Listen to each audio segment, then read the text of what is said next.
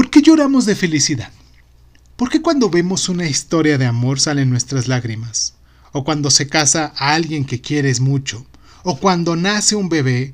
¿O por qué lloramos en una película con final feliz o triste?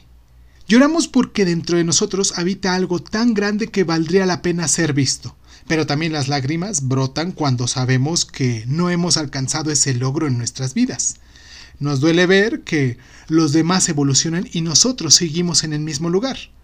Ahora es el momento de dejar salir todo ese brillo que existe y, logres verte a ti en esa mágica relación o en la película de amor o en el nacimiento de tu bebé.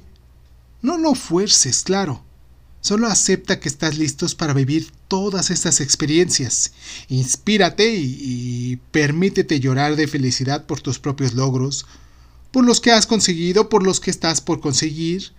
Que sean lágrimas por hechos reales, por situaciones personales. ¿Cómo hacerlo?